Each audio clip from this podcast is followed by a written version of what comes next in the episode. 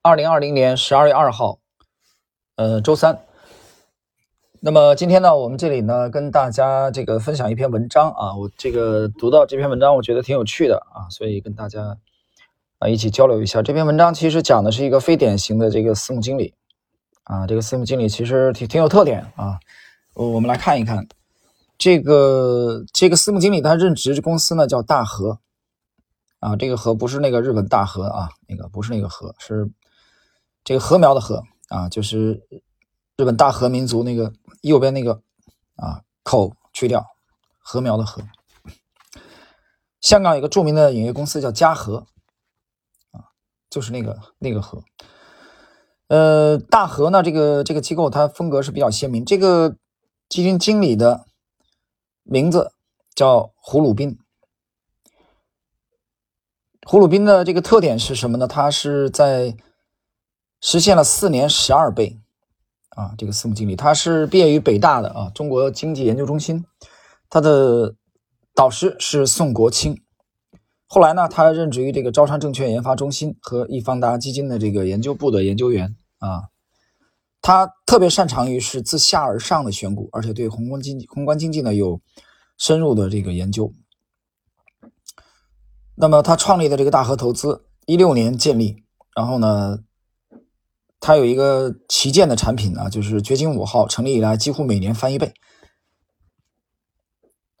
呃，我们这里我感兴趣的是什么啊？就看它这个，就我特别感兴趣，觉得很有趣的是复盘它的几个经典的案例啊。我们来看一下，还有一个是一个这个访谈啊，一个交流，这个我觉得挺挺有趣啊，所以我们一起来啊跟大家分享一下。呃，首先它的经典案例是第一个是顺鑫农业啊，这个冯柳啊。当年也曾经这个买过，这个股票是零零零八六零顺鑫农业。二零一七年底，这个沪鲁宾的大和以四亿人民币重仓大举买入了九百七十二万股，它成为了顺鑫农业第四大流通股。这个你在 F 十当中是可以查得出来的。到来年的一季度，再度加仓啊，再买四百零六万股，成为第二大股东，第二大流通股东。但是到三季报的时候，它已经开始减持了。到三季度末的时候，持有一千两百八十二点九四万股啊，已经降为了第五大股东。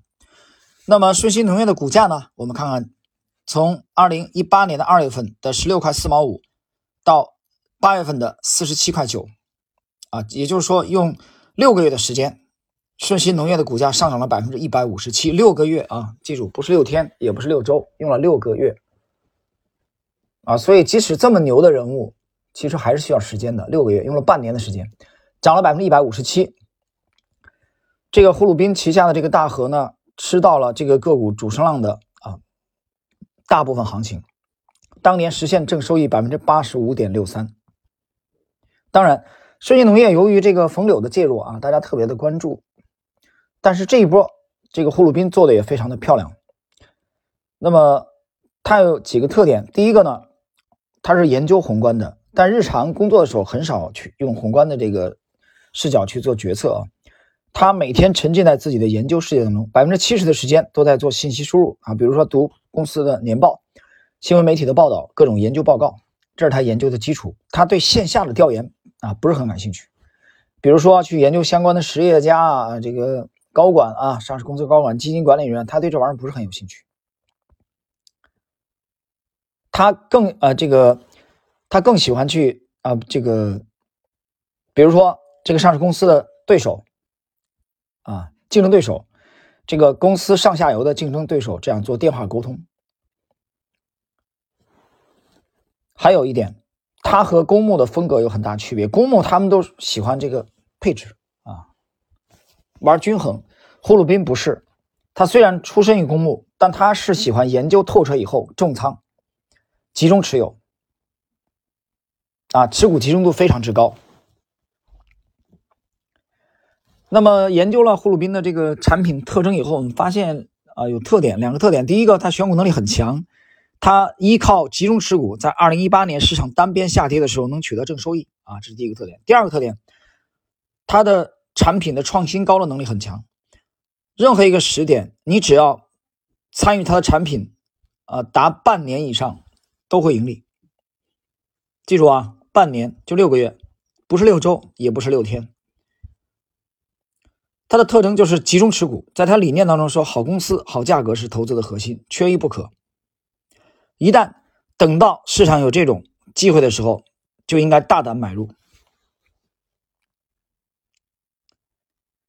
呃，然后接着是，我们来看一下这个胡鲁宾的这个采访的啊，呃，精华的部分，我们来看一下。那他这个这个这个演讲啊，现场有一个互动啊交流，我们看看提他提他的问题。第一个是胡总，您的时间一天的时间是怎么安排的？答：百分之七十可能用在阅读上面，这个阅读包括年报，包括一些新闻媒体和报道，包括一些研究报告。另外百分之二十的时间，我认为应该用在电话的沟通上面。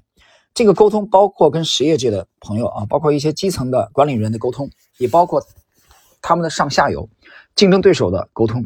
剩下的就是看盘面啊，几乎就是瞄两眼。呃，点评一下，这里比较符合胡鲁宾的特点，就是他忽略大盘波动带来的干扰，把大部分时间都放在了研究实业和公司的成长性上面。他选股的时候很少直接参考企业的市盈率啊。关于市盈率，我们之前呃介绍过华尔街的著名的呃大鳄。威廉奥尼尔啊和戴维瑞恩的观点，包括你也可以去听一下解读。哦，最近的我在解读这个股票魔法师的马克米勒尔维尼啊，他对市盈率的观点。那胡鲁宾呢？他主要是采用 DCF 现金流折现的计算方法，通过预测公司将来的现金流啊，并按照一定的贴现率来计算公司的啊这个现在的价值，从而确定股票的价格来买入。第二个问题啊，你如。怎么去看待持股比较集中的问题啊？答：这是一个结果。我内心是希望更加分散，从体验上分散，内心会舒服。但投资不是为了舒服，而是为了理性。有时候分散也等于懒惰，对吧？有时候你承担一点焦虑带来的回报是巨高无比的。持股集中的安全边际和预期收益率也可以很高。我们买标的出发点就是盈利。什么是安全边际？就是一个公司就算什么都做不成，也有目前的市值。但是如果做成了，市值能翻几倍，可能这个概率有百分之五十。假设今天再有一千亿市值的茅台放在你眼前，这时候难道不应该集中啊？不应该集中吗？巴菲特管那么大的钱，他前五大持仓占比也有百分之六十。投资其实是一个具体一个个的问题，不是理论问题，而是实践问题。平时我们很少想价值投资这四个字，投资就看生意的本质。其实，集中持股对所投资股票的概率和赔率有极高的要求，对研究的深度、心态、定力有极高的要求。大和集中持股体现了这个胡鲁宾啊选择股票的苛刻标准以及长期的视角。真正的投资大师通常推崇集中持股。巴菲特、段永平，集中持股带来的波动不等于风险，这些波动可以通过长期持有来应对。啊，长期持有，因为你从短期来说。任何好的公司都有可能产生波动，都有可能会产生波动啊！你比如说今年啊，某些时段一些优秀公司的优秀公司的这个股价的波动啊，其实给我们带来了 更好的这个价格。第三，为什么今年在你比较擅长的消费品白酒行业投资上没有净值的这个表现？答：不懂不投，没有赚到这个这些个股的钱，我也很心疼。啊，今年白酒涨得不错嘛？啊，解释一下，但是没有研究透，没有到必须要买的地步，不能拿投资人的钱冒险，也证明我们确实做的不够好，也可以再精进。后续会通过持续关注、专注，积累自己认知上的竞争优势。一个优秀的基金经理要知行合一啊，同时还要勤奋、善于思考、务实。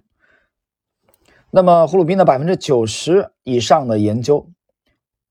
集中在研究商业模式和个股的研究，选股的方面非常挑剔，立足长期深度思考，重公司品质，不懂不投，想清楚以后下重手，在什么时候买股票就是择时的问题啊，他的定力很足，在确定好生意和好公司之后，耐心等待好价格。胡鲁斌对公司的价值算得很清楚，那么中短期衡量个股的这个收益风险比啊，从而考虑介入。啊，那么今天呢，利用这点时间啊，我们简短的跟大家交流了一下这个，呃，大和投资的胡鲁宾啊，胡鲁宾经理的这个作为私募的经理灵魂人物啊，他的特点集中持股，长期持有，那么就是重仓啊的这种风格，好了，朋友们，我们这一集的内容就到这里。